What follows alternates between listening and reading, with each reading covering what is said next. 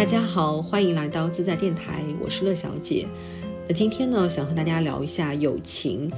那我今天也很高兴的再次邀请到了小呆来和我一起聊这个话题。那之所以想邀请小呆呢，是因为我觉得他有心理学的背景，然后也做 life coach。就是别人的生命教练做过蛮长时间的，所以他对于就是亲密关系，刚刚我在和小戴聊的时候也提到说，其实友情是一个更加广泛意义上的亲密关系，所以我想让他从这个心理学的角度来跟大家一起聊一下，呃，友情这件事情到底在我们生命中会。扮演一个怎样的一个体验？对，以及我们在友谊当中遇到了一些问题，一些呃比较措手不及的问题的时候，怎么样去解决它？那小呆先跟大家打个招呼吧。大家好，我还是小呆。啊，小呆真是非常的有活力，我就我还是很喜欢你这种有活力的样子。就是你，我第一次看到你，就是被你这种很有活力的样子吸引了嘛。嗯，我先讲一下我的故事吧。嗯，是这样，就是前段时间我自己因为呃得了乳腺炎，但是差点被怀疑成是乳腺癌嘛。当我拿到那个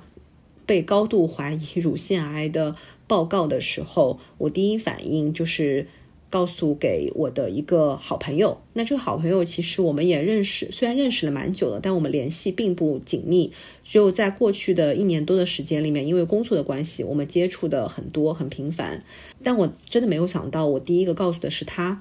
因为我没有去告诉自己，比如说认识了十几年的一些老朋友，是因为我觉得可能那些老朋友自己各自的生活当中有一些。忙碌啊，或者是他们有自己手头根本没办法放下的事情，或者在潜意识里面，我自己想到的是，可能他是嗯比较脆弱的，内心比较脆弱的那种。就我不想用这种生 非常 shock 的一件事情去打搅他，所以我第一反应告诉的是我这个朋友，那简称 M 好了。那这个 M 同学呢，就是在我的。心中他的一个勾勒出的一个是一个什么样的形象的？他就是一个非常很善于把自己照顾好的一个人。虽然生活中非常的粗糙，呃，一些不拘小节的动作非常多，但是呢，他是一个嗯，在大事上面不太糊涂的人，而且可以说很清醒，然后也很冷静理性的一个水瓶座的女生。所以当我告诉他这件事情的时候，他在电话里面是沉默了一下的。对，然后紧接着呢，他就说我会为你祈祷，啊，他没有流露出半点，呃，好像受接受不了，或者说很抓狂，或者是甚至是很不冷静那个状态，然后或者就在那个那一刹那，其实我很担心别人说啊，真的吗？哎呀，就是会有一种同情感，你知道吗？你在极度脆弱的时候，当你知道很 shock 的一个消息的时候，其实你需要的收获的不是同情，而是理解。甚至是非常沉默的一种陪伴，然后我觉得那个那在那个阶段那个那个 moment，M 同学给到我的一个心理上的支持是很大的，因为他就是一个非常沉默的跟我说了很简短短的几句话，但是在那一刻就让我真的心情非常安静下来，就有一种安心。所以我在想，这可能就是我心中比较高质量的友情吧。就虽然我们平时可能也很少出去 hang out 啊，然后一起什么逛街啊，其实我跟他都好像几乎没有逛过街，就是女性的活动进行的很少。但是在过去的一年当中，我们探讨了很多关于，比如说婚姻中的一些成长啊，然后伴侣的一些。问题当然也会有一些吐槽啦，例行吐槽。但是在我们整个的谈话过程当中，经常是百分之三十左右的时间是给到吐槽的，但是其余的时间，百分之七十的时间，他都会，我们我们俩吧，就是都是会彼此互相的给到一个理性的分析。我觉得这是非常难得的一件事情，因为到了一定年纪之后，其实你知道情绪这件事情是解决不了任何问题的，你必须要有一个很理性的一个视角去呃判断去看，但你自己处在就此缘身在此山中嘛，你没办法去清晰的看到庐山真面目。但是如果这时候旁边有一个人可以非常冷静清晰的告诉你这件事情是怎么样去发展的。然后一条一条的跟你去分析，我说这是很难得的一件事情，而且他的分析常常让我觉得说，呃，不是一个就是毫无感情那种分析嘛，他也会站在我的角度考虑，也会站在对方的角度考虑。对，就是每次跟他捋完这些事情以后，都觉得啊，我好像又进步了。对，因为呃，其实我身边认识蛮多女生，在结婚或者甚至没有结婚的状态，到了三十几岁的时候，好像就是会停止对于一些问题的质疑和思考，就觉得哦，事情本来就是这样子的嘛，哦，很多事情就是这样子的嘛。但是比较少的一部分的女生是会在我这个年纪，还是会保持对世界的一个质疑，对世界一个高度的好奇，不会觉得有些事情是理所当然的，会跳出来，呃，想这件事情为什么会这样发生，我们是不是有什么能力去改变它？对，然后我就是觉得这样的朋友，在我这个中年的这个阶段是很难得、很宝贵的友情。嗯，很很为你高兴啊，你有这样一个。可以去信任的人，就是自己一次生了那么大的病，然后你愿意去第一时间告诉这样一个朋友，其实我觉得能信任别人也一种挺幸福的事儿。啊，我我理解的就是，嗯，我们一般说女性的友谊，特别是在年纪轻的时候，会被误解啊，或者说更多人以为是那种两个女生手拉手。去上厕所，去逛街，去呃吐槽男朋友，对吧？或者是八卦明星等等，做这些事情。但是可能咱们已经是三四十岁的人了，可能会对这个友友谊有更多的，或者说更深入一点的理解。其实我觉得朋友，尤其是女生和女生之间的这种友情，它有一点像是。嗯，一方面我说的是像 life coach，就是像彼此的生命教练，然后另外一个有一点像是他，他在某部分是你理想中的自己，他身上一定有些什么是你很欣赏，但你可能自己暂时还没有的，所以你很想跟他在一起去学到这些东西。嗯，那反之亦然，他肯定也欣赏你身上这些东西，所以我觉得有一部分可能是理想自我的投射。就是我们肯定会跟自己喜欢的、欣赏的人做朋友嘛。然后我刚才在想，这个友情的定义啊，就是我我个人理解的，它应该是一种灵魂的交互，它不是浅层的那种，我们要花很多时间在一起，或者你说的我们做很多女生的事情。在我看来啊，我觉得它应该是哪怕我们联系的很少，我们可能一周甚至一个月联系一次。但就像你说的，君子之交淡如水。可是水恰恰是最有生命力的一种东西，对吗？水它可以有特别大的力量，然后它还可以特别的呃长久，细水长流。所以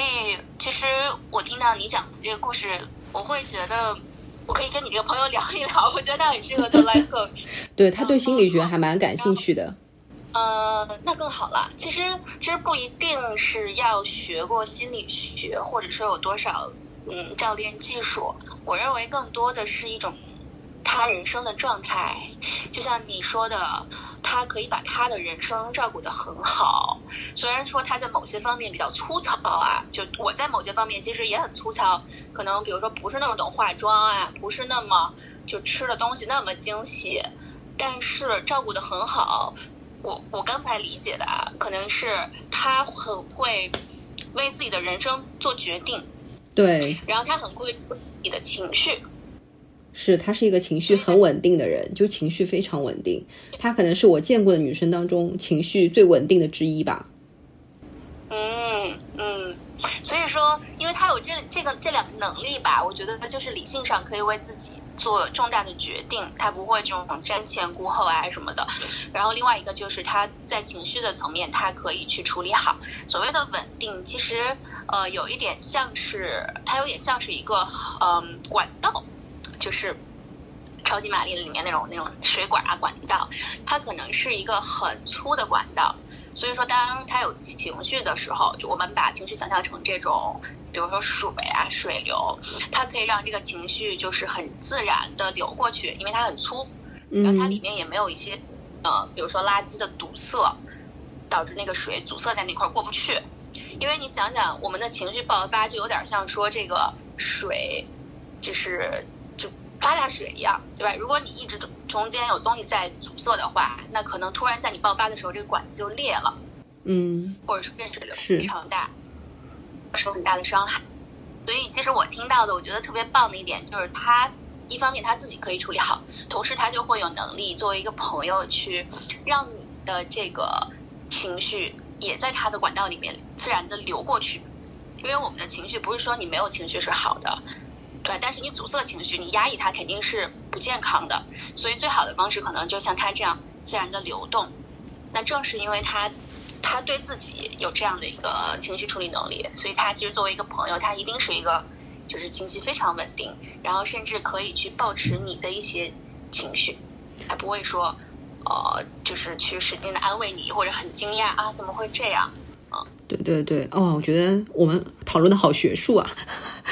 是这样，就是我，但我觉得你那个分析很有道理，就我觉得那个比喻非常好，就是关于水管那个比喻很好。然后我前两天不是推荐了一本书看嘛，就是那本书叫《女》。单身，呃，我的我的孤单，我的自我，然后它的呃主标题就是单身女性的时代，它是一个纽约的作家，呃，也是一个记者写的。那他在这本书里面其实主要探讨了一些现在单身生活的呃种种的女，尤其是单身女性的一些生活状态啊、婚姻状态、工作状态等等。然后他其中有一章就探讨聊了一下友情。就女性之间的友谊，然后他有一段话，我觉得还是挺能够引起我共鸣的。他就说，呃，女性的友情不是精神安慰，也不是爱情的替代品。相互产生好感的两个女性不会安于现状，相反，他们会去寻找爱情纠葛中缺失的重要东西，从而进一步提高要求。这本书里讲讲到说，呃，大家以前的一些很。固有的一些刻板印象吧，觉得女性要得到一些情绪价值。就我们用今天我们的话说，就是情绪价值的话，可能你必须要从家庭当中，比如说你的原生家庭，然后你很快的进入到婚姻的时候，以前人家结婚早嘛，对吧？二十多岁就结婚了，那很快你的情绪价值可能就是来自于你的丈夫、你的孩子。对，但是随着现在就是女性可能单身的越来越多，或者单身的时间越来越久，就会发现情绪价值，呃，越来越多的时候是来自于这个提供者是来自于同性，就同性之间的友情。就像有很多电影嘛，比如说《欲望都市》啊，《Sex and City》啊，还有我大学时候很喜欢看的一部美剧，就是《实习生格雷》，我不知道你有没有看过。嗯，Sex and City 看过，实习生没有。哦，它里面就是讲了医生的故事嘛，然后其中他呃两个医生，一个叫 Meredith，还有个是 Christina。Christina 就是那个一个韩非常有名那个韩裔的美国人，小眼睛的，我忘记他的真名了。就是他们之间是会互相的较劲，因为他们都是很棒的呃实习医生，然后都是。一流的医学院进入到一家医院去实习的，他们互相较劲，然后但是同时他们又会互相帮助，然后一起探讨感情中的事情，然后包括在遇到渣男所谓的渣男的时候，他们又会互相为对方出主意，但同时又不会情感绑架，就是说你一定要根据我的想法，就是说呃你要去，你如果不喜欢你的男朋友，你就不要去跟你男朋友交往，就是他们不会进行一个情感绑架，而是会在当你需要的时候去互相支持。对，我觉得这一点还是非常重要。就当时我看到这个美剧的时候，追的时候，我最大的感觉就是女性之间的友情太动人了，就是有时候甚至比爱情还要动人。爱情因为有了一些男女之间的欲望之后，其实很多人性的东西是会被淡化掉的。但是友情其实真的就是很纯粹，在一定意义上，在人性意义上，我觉得是有时候是非常可以纯粹的。嗯，那既然你说到这个美剧啊，我在想我的一些看剧的的启蒙，呃，就是关于女性的友谊，最早的一个可能是《老友记》，九四年的剧嘛，播到零四年。我是大学的时候，也是大学时候比较孤独嘛，自己一个人在外面上学，然后就是我就一直会反复的去看这部剧。其实里面也是三男三女嘛，他们之间的那种。友情就是可能已经超越了性别的界限啊！他们六个人是好朋友，非常好的朋友，而且那么多年。然后我看到他们之间，当然也会有女性之间同性的竞争，比如说他们可能会就是看到同一个帅哥，然后都有点喜欢这样。但是这个竞争其实是良性的，就它不是那种呃扯头花，然后撕破脸、塑料姐妹情。他们我觉得这种存在一部分的竞争是好的，但同时他们又有更多的这种彼此支持、互相陪伴和成长的这个部分。然后另外一个我想到的剧是意大利的剧，叫《我的天才女友》，然后它讲的其实就是这个意大利在这个历史背景下啊，国家也发生很多的这个变迁，然后也很动乱吧。但这两个女孩就是从小，从大概小学开始认识，她们的这个叫什么呢？嗯，家庭背景还挺不一样的。就一个是偏白富美一些，然后另外一个是原生家庭可能会有一些问题啊，贫穷啊，然后呃家长的关系啊之类的。但是她们两个都是非常优秀的女孩，然后她们是从一开始的这种不打不相识，这种可能所谓的竞争关系。开始的这段友情，可是正是因为他们有着这种就是心里暗自较劲儿，他们会想，就比如说一个会想，嗯，他这么优秀，那我也要努力，就大概是这样。所以两个人在这种竞争中，其实是在彼此的陪伴和共同成长，直到他们已经很大了，可能结婚了，然后有自己的家庭等等。所以他们其实还是挺怎么说呢？就是在那种动荡的年代中，他们的生活变动特别大。可是唯一不变的就是他们两个的关系，一直是又竞争，然后又共同成长。所以这这两个剧吧，我觉得还就是给我挺大的启发，让我看到这个就是女性友情的不同的可能性啊，在不同的时代背景下，不同的可能性，但他们有一些共性的地方。是，那你在读书的时候有没有过这样的朋友？哦，有啊，当然有。其实你问我这个，我想到的就是我初中和高中的闺蜜是两个不同的女孩儿。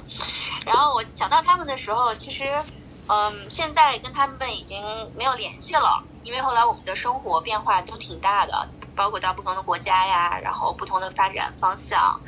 但是在当时那一段陪伴，其实对我来讲，嗯，就这两个女生，我先说共性啊，她们两个都是。比当时的我要成熟很多，然后他们也都非常优秀，他们两个学习都特别好。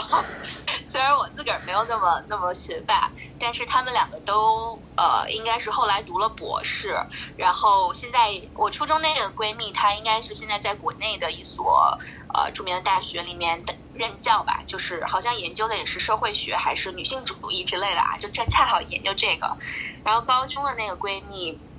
她是她是我学姐，然后呃，她后来就她后来上上大学上清华了，然后去了嗯哈佛读博，后来在研究这个癌症相关，就怎么抗癌之类的。就是其实这些信息都是我后来在你知道就是在网上不小心看到的，嗯，我也忘了不小心还是搜他们的，反正就是其实跟我已经没有什么关系了，对吧？我也没有帮助他们写博士论文，然后我自己也没有读博士。但是我看到的时候，我还是很骄傲，就是我会觉得这样的一个优秀的人，在他的人生某个阶段，他竟然跟我有那么深的交互，有好有大概三年时间这样的很，就是很亲密的闺蜜之间的这种感情。然后我又想到我们当时，呃，就是一起经历的一些事儿。然后我跟我高中那个闺蜜还写了很多信，得有写了一百多封吧，很奇怪。因为我们是同一个学校的，她就是她是我学姐，然后我们还都是就是在学生会干，她是主席，我是一个什么文艺部长还是宣传部长之类的啊，就是她是我领导。我们其实经常会见面，因为学生会有很多活动，但是我们还是会以写信的形式，就是很少女的那种去交流。然后我们大概就是每次见面可能都会彼此就是。羞涩的 拿出我们给对方写的信，真的是一封一封手写的信，而且很认真。我我那些信都留着，然后我记得有一次就是三十多岁了，我翻出来找找证书什么翻出来，我就看上面的字写的特别认真，就是没有潦草，就好像在写一个很重要的东西给一个很重要的人。但其实内容可能都是说，哎，我喜欢的这个男生怎么样了，或者说我这次考试没考好。所以你有吗？你有这种就是在年少、更加年少时候的这种有啊有啊，就是初中初中和高中都有，对，而且在我那段时间，其实都扮演了还蛮重要的角色。比如说，嗯，在人生很低谷的时候吧，就是无非就是读书，呃，成绩不够好，或者是青少年的那些，呃，烦恼的时候，都还蛮感动的。就是有一段时间我要做一个申请，然后呢，再加上家里有一些变故，嗯，其实很沮丧，而且对于一个。就是十十五岁的小孩来说，其实还蛮打击挺大的，嗯，然后我的那个好朋友那一天他说他第二天要去扫墓，然后扫墓回来他就跟我说他在他的外婆的墓前帮我祈祷，然后我就觉得就是人生非常有幸，就是可以到嗯，好，我现在回忆起来觉得很感动，嗯。对，我觉得就是，就是当你在乎一个人可以在乎到这种程度的时候，因为他跟他的外婆就是关系很好很好的那种，非常非常 close 的。我知道，就是他可以在呃，就是这么重要的一个场合，对吧？就是这么重要的一个地方去帮我跟他就是故去的外婆讲这件事情。他跟我说的时候，我就觉得什么叫金子般的心啊！就是就是女生，这个女生实在是太美好了，真的特别美好。嗯，后来我出国读书，嗯，我们其实有点渐行渐远的意思了，因为大家的生活的节奏啊，还有忙的事情就太不一样了。现在也会联系，但呃，虽然联系的频率不高，但每次都还是很 close，就是跟呃很就是最初的那个样子是完全一样的，对。嗯，因为我我其实内心是一个怎么说，对于亲密关系有一些些回避的人，因为我小时候呃换过转过好几次学嘛，所以我很怕那种亲密关系，因为很担心就是一旦我和一个人特别亲密的时候，然后我又转学了，就会面临又一次的分离嘛，所以其实我是很担心，就亲密关系好了，然后又没了。这样子的一种就是潜意识的焦虑吧，所以以至于我在对待处理一些呃友情也好或者其他的感情，其实都是比较有保留的，就是在技术上有保留，但是在情感上是还是会非常的付出的。就比如说别人有任何的呃问题，肯定是毫不犹豫、全力以赴的。只要我是朋友，一定是会帮助他、会支持他的，第一时间会支持他那种。对，嗯。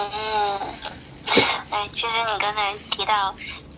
就是第一个提到的那个朋友，你生病后打电话的朋友，还有就是你刚才提到这个这一个更年轻时候的朋友，其实都有点动容，然后都有点提到，就是他会为你祈祷，就无论是他对吧？他说我在心里为你祈祷，还是他在外婆那儿为你祈祷，嗯，哎，其实其实你有没有想过，就是我们。在说亲密关系的时候啊，一般可能讲的是比较狭义的亲密关系，就是谈恋爱这种这种关系，爱情啊。但比如亲密，对它可以是更加广义的，就广义的亲密关系。其实你们的关系只要呃，像我说灵魂交互到一定的程度，它就是亲密关系。就比如说你的闺蜜这种很深刻的女性之间的友情，或者说你可能跟你的孩子。或者跟你的其他的家人也会有这样的啊，如果如果有这个灵魂交互到一定程度的话，所以其实我们在呃就是在讲这个呃亲密关系的时候，会有一个学术的来了，有一个依恋模式啊，依恋模式就是他把人的这个依恋模式分成了四种类型，那它的根源可能是小的时候你这个就是你作为小宝宝，你和妈妈的这个互动。可能它决定了你后来的依恋模式，但是呢，这个模式它是可以在你成长之后会有变化的。就是我来给你讲一下我听到你的变化。这个模式呢分为四种，分别叫做安全型、痴迷型、回避型和恐惧型。嗯，这个都不用记啊。其实，但是我听起来你好像以前或者更加年轻的时候会是偏回避型。是。哦，对，因为我自己也是这样啊，我可能也是从小生活变动比较多吧，所以我很理解你的这个这个这个心情。然后具体是什么意思？这四个型儿就有点像说，嗯，咱俩，比如说咱俩是好朋友啊，这广义亲密关系，然后咱俩可能因为一件事儿发生了一些冲突，有不同的意见。安全型是什么呢？就是不管你，比如说我是安全型啊，不管你是怎么着，你可能上来你想跟我吵架，或者说你跑了，我都会站在原地等你。然后我们等你差不多情绪好了，我们去好好的去沟通怎么解决这个问题，这个冲突就是站在原地的这个安全型。然后痴迷型呢，他就是那种会追的人，就是追着人家，不管是追着打还是追着吵架，但是他就特别想靠人家特别近，因为他很很就是很担心说被人家抛弃嘛，所以他就追得很紧。然后回避型就是咱俩之前的这个年轻时候的型啊，回避型是逃的型。嗯嗯，就是比如到一些问题，我不跟你吵，我走了，对吧？是老娘不跟你吵架。但其实深层的根源可能是因为呃，就是你你还是挺害怕关系中有这种冲突的，所以我宁愿不解决，我去回避这个问题，我也不想跟你就是咱俩吵起来啊，弄得打起来特别不愉快，所以可能会稍微有一点回避型嘛，就是逃避这个问题，或者让反正就是逃，就跟那个神秘型是相反的嘛，一个追一个逃。对，然后第四个型呢，恐惧型就是比较惨的，更惨的，就是他。有的时候又去使劲追着别人，但但是呢，同时他可能心里面又是很想逃的，就是他他又是一个比较怎么说比较分裂吧，一会儿追一会儿逃，是这样的一个型。分裂分裂。所以我觉得有一点像是，就是你说的当时那个情况，其实有点像是回避型。但是呢，我听到一个变化，就是好像你现在变得更加安全型，就是那个站在原地的人。去好好去解决问题的人是啊，所以这这个我觉得还挺棒的，因为这个这个人的所谓的呃依恋模式啊，这个类型它不是不能改变的。我不能说我什么事儿都是什么，我跟我妈这个我是婴儿时期跟我妈关系决定的，那那人还成不成长了？对啊，我们可能是在后面。对，所以我最近最近几年不是很流行“原生家庭”这个词嘛？就动不动呃什么工作当中遇到什么问题了，爱情当中遇到什么问题了，都是原生家庭的锅。我感觉不能这么背。对呀，就是你要是十八岁之前，对吧？你还是未成年人，你让原生家庭，那确实可能。你可以让他背锅，但是你已经是成年人了，对吧？你二十多、三十、四十多岁了，你还在说哦，我现在怎么这不好那不好，都是因为我爸我妈怎么样？我觉得就有一点推卸责任了，因为你现在活成什么样，其实是你自己决定的，你想活成什么样？是是，我觉得很有道理。嗯，就是，而且就是你刚我刚刚听你在这个分析，就是人的这种四种型的时候，其实我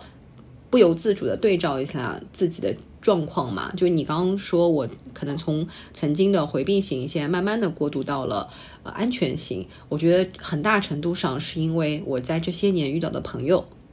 对他们给了我很大的安全感，就是所谓的广义亲密关系上的这种安全感，以至于就是让我觉得，哎，我踏出这一步，再踏出一步，甚至再踏一步，慢慢的走到安全这个范围当中的时候，哎，我不会感到任何的。恐惧或者威胁，就当你觉得，就人，当你觉得自己来到一个舒适带的时候，你其实你就是愿意待下去了嘛？对，当然，当然，就是你说的这点特别好，因为你刚才说到，就是呃，所谓这个原生家庭论啊，或者原生家庭什么都背锅，其实呃，我们看这些人的成长啊，包括我们自己的这个作为女性的一路以来的成长，其实我们在关系中的成长非常重要。这个关系不不仅限于是就是狭义的就谈恋爱啊、结婚的这种亲密关系，它可能是广义的亲密关系，包括我们的这些好朋友，或者是可能你灵魂交互很多的，比如说你的导师，或者哪怕有的时候也许是一个他都不认识你的人，对吧？你可能在书中看到了一个已经死掉的人，但是你会感觉你跟他在某一方面你的灵魂，冰就是有了一些 互动，这样的人都算，然后。我们其实所有的人都是在关系中学习关系的。然后我觉得这句话说的特别好，所有人都是在关系中学习关系的。我要 highlight 起来，做文案的时候我要 highlight 起来。对对，这好单名人名言。那个为什么说在关系中学习关系？就是你知道吗？就是我自己曾经也经历过这种啊，比如说我我上大学学心理学，然后后来。工作之后，我也看了很多书，呃，各种心理学、社会学啥的，研究亲密关系，你们没整不明白嘛。但其实啊，有一点闭门造车的感觉，就是你应该到真正的关系中去体验关系，去觉察，然后去才可以成长，而不是我光看书说，哎，我怎么去改善我的亲密关系或者什么人际关系之类的。所以，其实你看，你的这些朋友都是你最好的老师，就是他，对吧？因为我们要学习，我们一定要，你看，我们考大学嘛，我们都尽量考好的学校，我们要找好的老师学习。那比如说，你作为当时一个回避型，你其实自发的选择了一些安全型的女孩去做你的朋友、闺蜜，是，这也是你非常棒。因为一般回避型会找执迷型，就是跑的那个人会找追的。哦，就是跑的，一般不会找跑的，对吧？因为两人都跑，嘛反方向跑的话，就这关就没了。所以 一般这么精彩，对，他会找追的，因为追的也喜欢跑的。他俩在那个轴，这个轴上是对角线关系嘛，就是一个追一个跑，这个关系就 就可以存续。但是呢，但凡哪天你不跑了，你停下来了，然后你变成了一个站在原地的安全型。那如果对方他没有，就是那个追的人他没有进行他的相应的调整，或者他自己没有成长的话，那可能你这关系就不太能存续了，因为那个时候你就受不了那种天天黏着你的人，天天追着你的人。对，所以就是在你刚刚说的那句话，就关系中学学习关系嘛，其实也是在关系中学会了成长，然后并且比较好的理想的状态是你们俩可以共同成长，你们俩共同来到了一个彼岸。然后就是这个，这个我觉得是所谓高质量友情的一个定义。嗯，是的，是的。就跟你俩人，你们俩一起呃跑步，对？你们怎么能一起愉快的跑步呢？就是首先你们俩的方向差不多，你们都往这个这个方向跑。另外可能就是你们俩的速度差不多，这个速度包括你们的变化啊。就比如说一开始大家都挺慢的，但是跑着跑着，哎，我这个。肌肉发达了，或者是心肺功能变好了，我就能越跑越快。那对方同时也也是啊。如果说如果一个人成长特别快，比如在友情中，一个人就成长特别快，然后另外一个人他可能由于种种原因吧，也许不思进取，也许是他有他其他的一些他背的包特别重啊等等，或者他脚上有有枷锁有铁链，他跟不上了，那这个关系肯定会渐行渐远，而且渐行渐远是最好的一个结果了。我认为啊，因为，对吧？一个跑得快，一个跑得慢的人，非要组队的话，那就是跑得快的人耽误自己，然后非得等着这个后面的这个人，我你你带他又带不动，后面这个人也很累。本来我按我的节奏跑，结果呢，你跑那么快，我还得跟着你跑，我也很累。所以可能就是散伙是最好的一个 一个结局。是是是，而且有时候。呃，那我我曾经就是听到过一个人的困惑啊，就是我有个朋友问过我，他说他觉得他跟呃 A 本来是一个一对特别特别亲密的，可能就是大家一块儿跑的人，然后后来呢，他就发现，呃，突然之间 A 离他远去了，然后他就觉得说就渐行渐远了嘛，他觉得他很难接受这件事情，他宁可别人当着面告诉他，呃，我觉得我们现在就是结束了。就是就像分就像谈恋爱分手一样，告诉他 we are over，对吧？但是他不能接受的是，就自然而然的这个友情就淡了、散了，走着走着就散了。他不能接受这一点，你觉得你能接受吗？我个人我都能接受啊。别人跟我说，哎，我不跟你跑了，咱俩速度不一样，还是说别人就越跑越快了？呃，可能一般是我越跑越快了，然后就渐行渐远了，就是因为。你仔细想想，任何关系，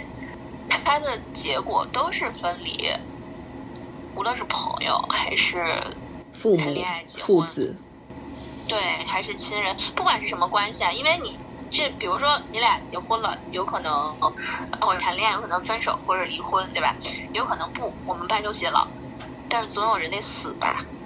是吧？就是你们最后有一个人死了，或者两人都死了，你们还是分开了。所以我觉得，我我个人的，就是想明白了这一点。我知道所有关系的结局都是分离，那我们就不要那么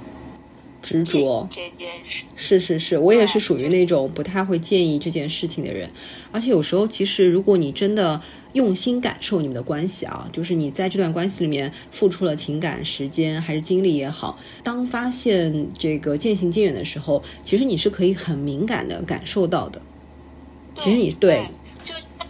觉得突然被分手或者突然被朋友抛弃的，其实是他不够敏感，他没有用心的去觉察你们的关系，他会叫什么 take it for granted，就是觉得一切都是理所当然，我们就应该一辈子怎么怎么样。对，是哪有这样的？所有的关系它能存续，它都是动态平衡，就是它不是一个静态，对吧？它它两个人都不变，因为人每个人都是就是瞬息万变的，大家都在改变，不管你想不想。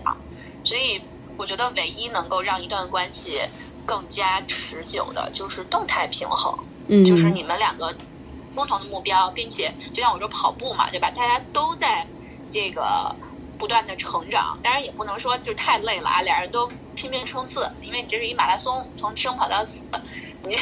三万多天的，你不能第一天前十天或者前三百天你就冲刺了。但是这个动态平衡就相当于说，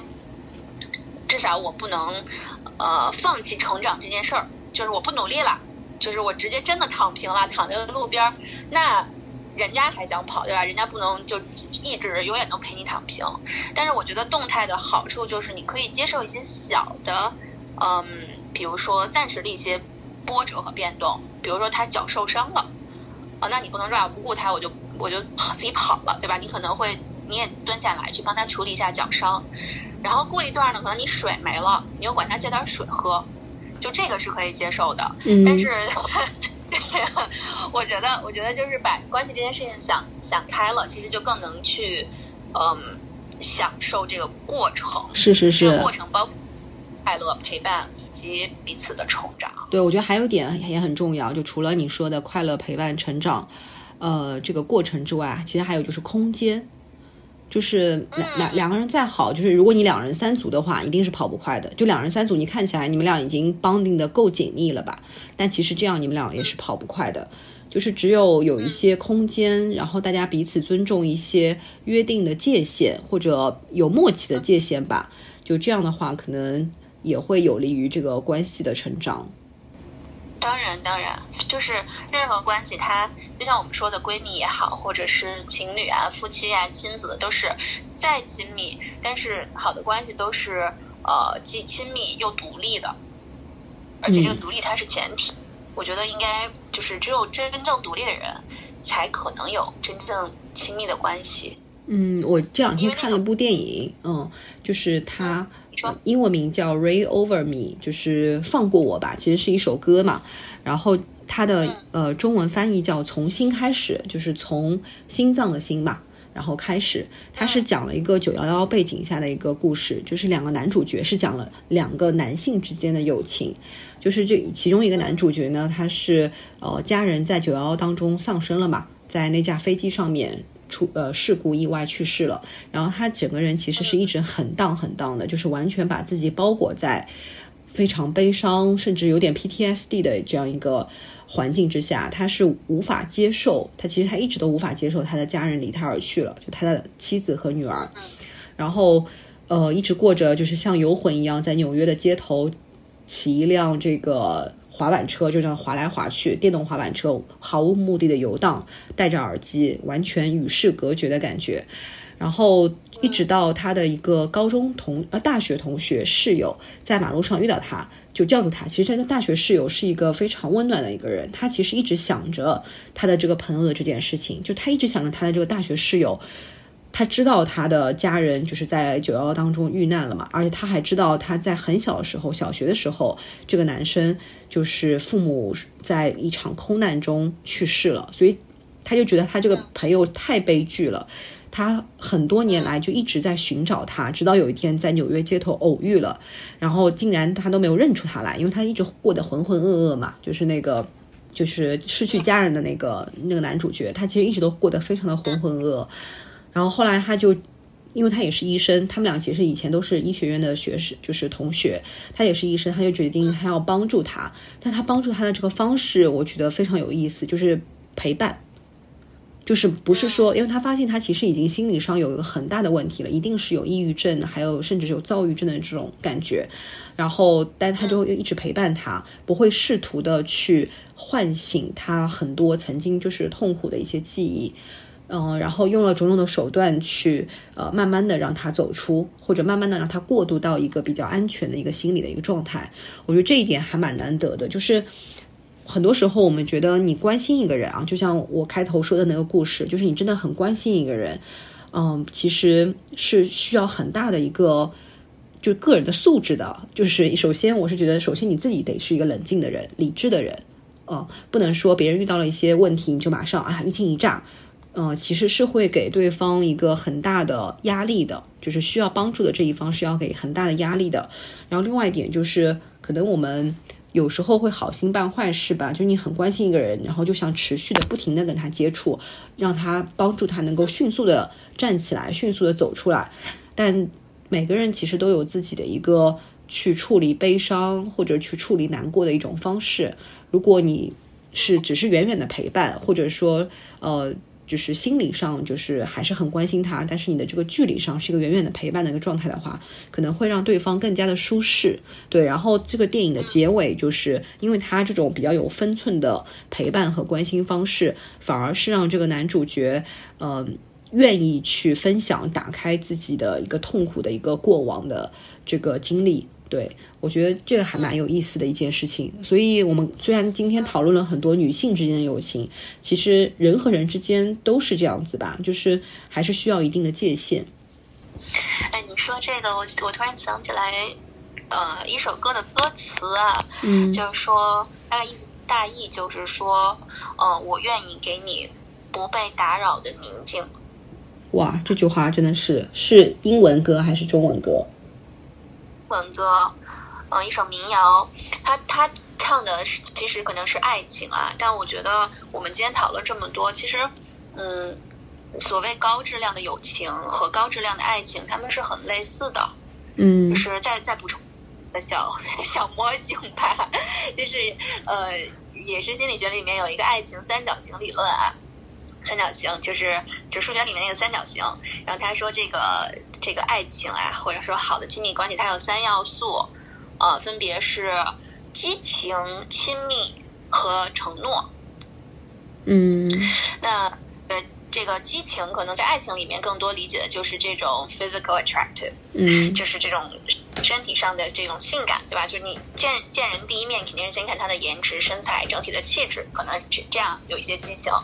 然后亲密的话，就是有一点像是灵魂伴侣，你们可以非常亲密的，就是心和心、灵魂和灵魂非常亲密的去沟通很多事，呃，然后你们可能会有一些共同的价值观或者共同的目标等等。那承诺的话，可能就是呃，在亲密关系方面，可能是我们做男女朋友，我们结婚，但其实友情它也是一种非就是非法律或者是。很明显，口头上的一个承诺，可是我们心里可能会有一个承诺，就是我跟你是好朋友，然后而且我们是非常 close 这种好朋友，就比如说是闺蜜这种关系，嗯，或者是呃灵魂伴侣这种关系。所以其实我我觉得啊，就是如果我们把这个爱情三角形理论泛化到。呃，广义亲密关系就是包含友情里面，其实这个激情它不一定非得是性的激情，它可能是你在你们的这个友情中彼此创造出来一点小新鲜感，嗯，对，就是说人我对一件事激情，或者说比如说我我给你个小惊喜，对吧？或者是我们一起去做一些有意思的事儿，我们一起去呃呃去去去迪士尼乐园，对吧？或者说我可能会呃出去。逛街的时候，我看到了一个东西，非常适合你，我就会买下来，然后寄给你，送给你，啊，这个都算是这个广义的激情啊，非性意味的激情。所以，其实我觉得，这个就是我们说女性友情，其实就是人和人的友情，对吧？灵灵魂和灵魂之间的这种交互的话，其实也是包含着这种激情，然后这种亲密，还有这种嗯可能存在的一些承诺。我是这么理解的。是是是是是，而且一段成熟的关系吧，不管是友情还是爱情，就是它成熟的关系，一定到最后还是要有一个承诺的东西在。就承诺并不是是说，哎，我给你买个房子，对吧？我给你买个戒指，不就不是这样的承诺，而是说他愿意带你去到你人生的另一个阶段，一个崭新的或者是更进一步的一个阶段。我觉得这一个承诺是比什么都珍贵的一件事情。讲的有点虚。我是觉得说，比如说那部电影里面，就是他其实在内心，他虽然没有讲出来，呃，在他那个朋友非常低谷的时候，他没有讲出来，就说啊，我一定要让你不出这一步，对吧？因为他当时拒绝了身边所有人的帮助，然后只有和他在一块玩，就是他内心啊，就他就跟他太太，就是跟他太太说，我觉得我要帮助他。然后他太太就说：“你有时间吗？你他因为他是个牙医嘛，工作平时也很忙，然后又还有小孩，属于那种上有老下有小的中年人。然后他的父亲呃母亲身体也不是太好。他说：你到底你有那么多时间吗？我感觉你已经被这种日常琐事就是已经非常压垮的感觉了，就是已经处于一个有点中年危机的状态啊。当然这里面还有一些很微妙的，他和他太太之间的交流也很微妙。然后他就说：呃，我有时间。”就是他，他当时的给我感觉就是他很非常的坚定，就眼神和语气都非常坚定。他觉得他一定要帮助这个朋友。嗯，对，呃，然后当然他也也也是说到做到嘛。他果然是从感性的层面层面去陪伴他，然后理性的层面积极的帮他去找一些呃有这种丰富经验的心理医生去帮他处理这些心理问题。对，所以呃，我常常说一段就是成熟的感情，它其实是需要一些。非常实际的一些 commitment，即使你们暂时无法迅速的有一个答案，但是你愿意帮他一起去寻找那个答案，嗯，我觉得这一点非常重要，嗯，嗯，这个真的非常就是非常像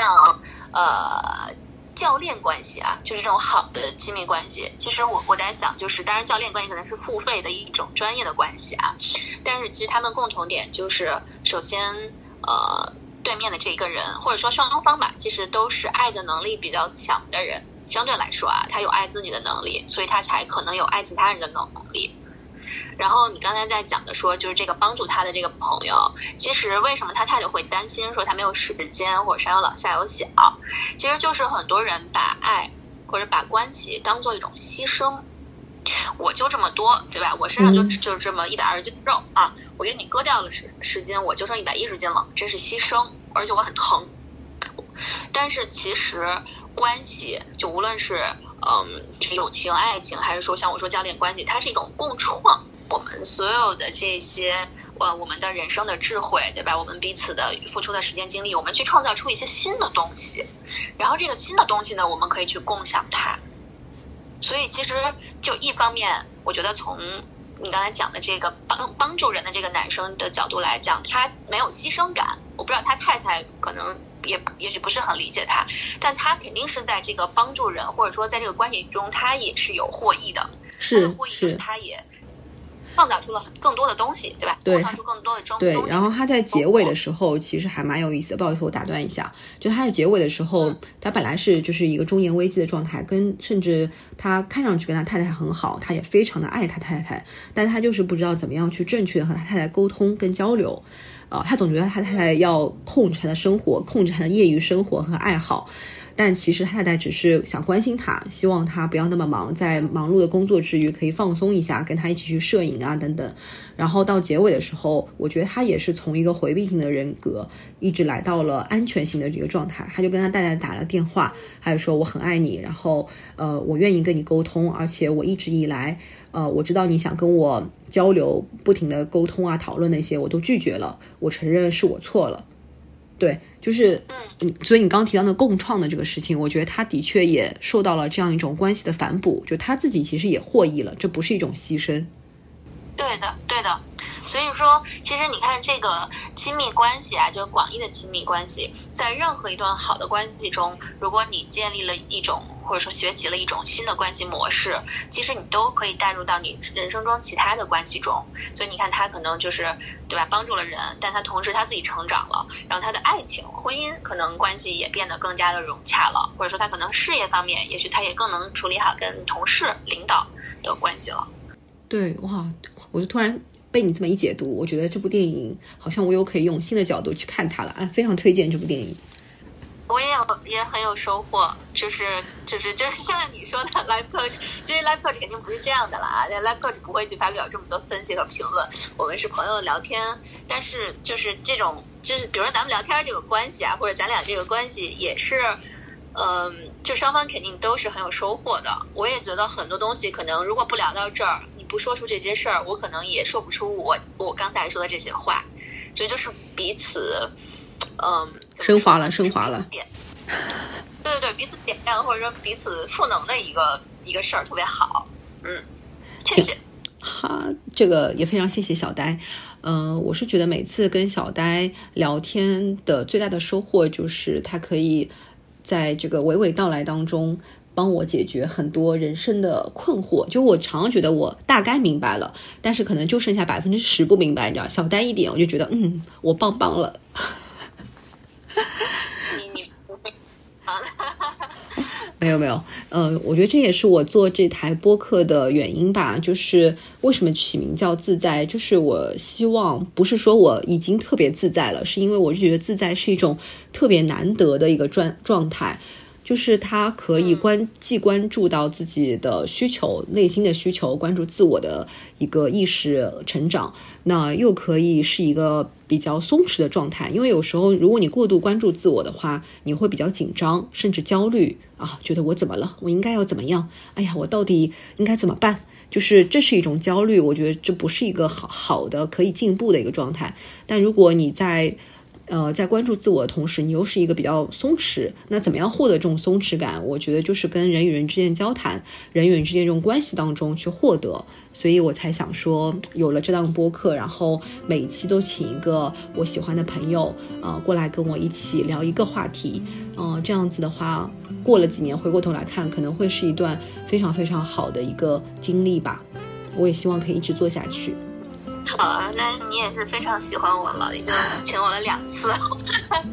我们我们可以在下次再聊一些别的话题。好，那非常感谢大家收听这一期的自在电台。呃，除了在小宇宙上可以听到我的节目以外，还可以在喜马拉雅和荔枝上面搜索“自在电台”，就可以呃获得整个完整的节目收听。那我们下一期再见，拜拜！谢谢小戴，拜拜，拜拜，